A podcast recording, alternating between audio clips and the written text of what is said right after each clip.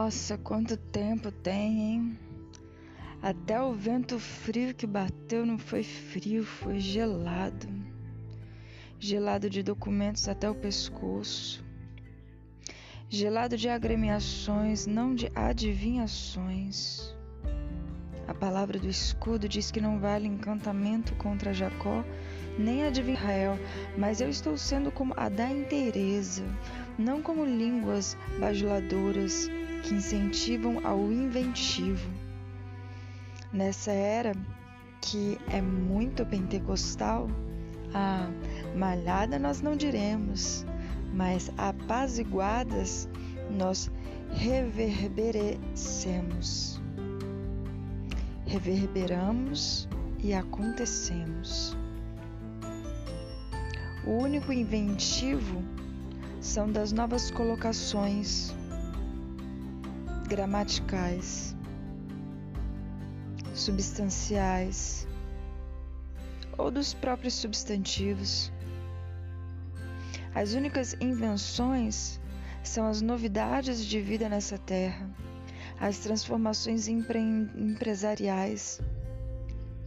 Quem quer empreender conhece o futuro, sabe dos desalentos, sabe das obras maquiavélicas, sabe o que, que representa um mundo comiserado e sabe que tudo isso não faz parte de uma vida de uma empreendedora.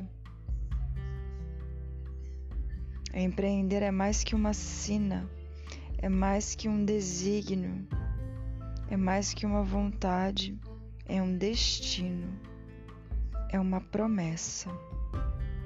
Mas se citarmos neuroses como obsessões doentias, para onde elas recairão?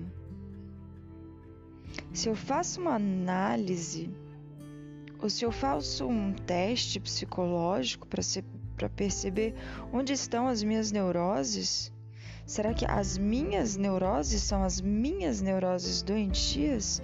Fome sede por sexo, poder, fama? Não são traços de psicopatia? Não são neuroses? Não são transtornos? Mas nós o que podemos dizer dos psicopatas? Quando eles querem bastante poder.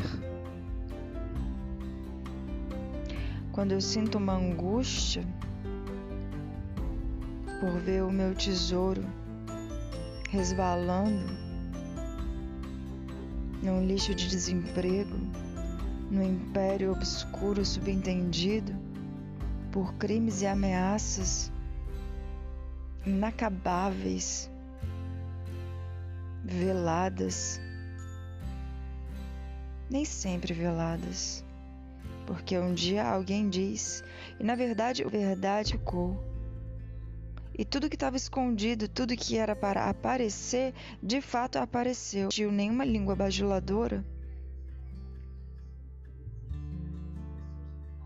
mas sim uma língua para deixar a míngua gente que se acontece de forma desesperada.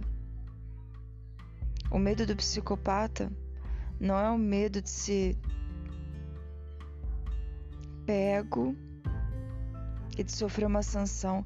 O medo do psicopata é medo de ser surpreendido por uma derrota de meu plano era perfeito, porém não existe planos perfeitos. Não existem crimes perfeitos. Então eu transformo numa obsessão doentia e transfiro a projeção para psicopatia paranoide, o medo de perder o poder, uma trama que não me embriaga, não me deixa nem um pouco triste mas para aqueles que amam o poder, o dinheiro, serão consumidos por ele mesmo. Tanto pela fama, tanto pelo sexo, tanto pelo poder. a perversão os consumirá. O ódio não apacentará a ninguém. Nem no dia de domingo, que parece ser o dia de fazer feira. Mas para mim o mar se abriu e hoje Deus nos ouve e haverá alguém a mais para bradar. Pertinho de mim está Jesus Cristo. Entre neuroses e psicoses, eu prefiro falar das projeções.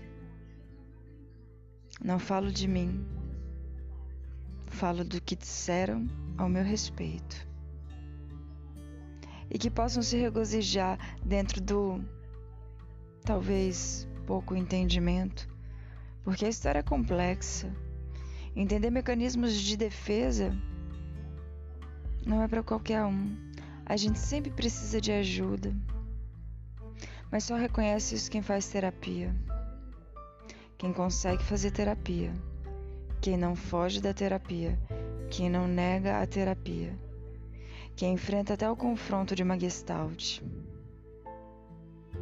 Se ela é existencial, se ela é humanista, se eu sou o que eu sou, se eu sou o que eu aprendi a ser, há marcos na minha história. Reprogramamos para o mês que vem um novo podcast ou quem sabe na próxima semana. Vai ser o ideal.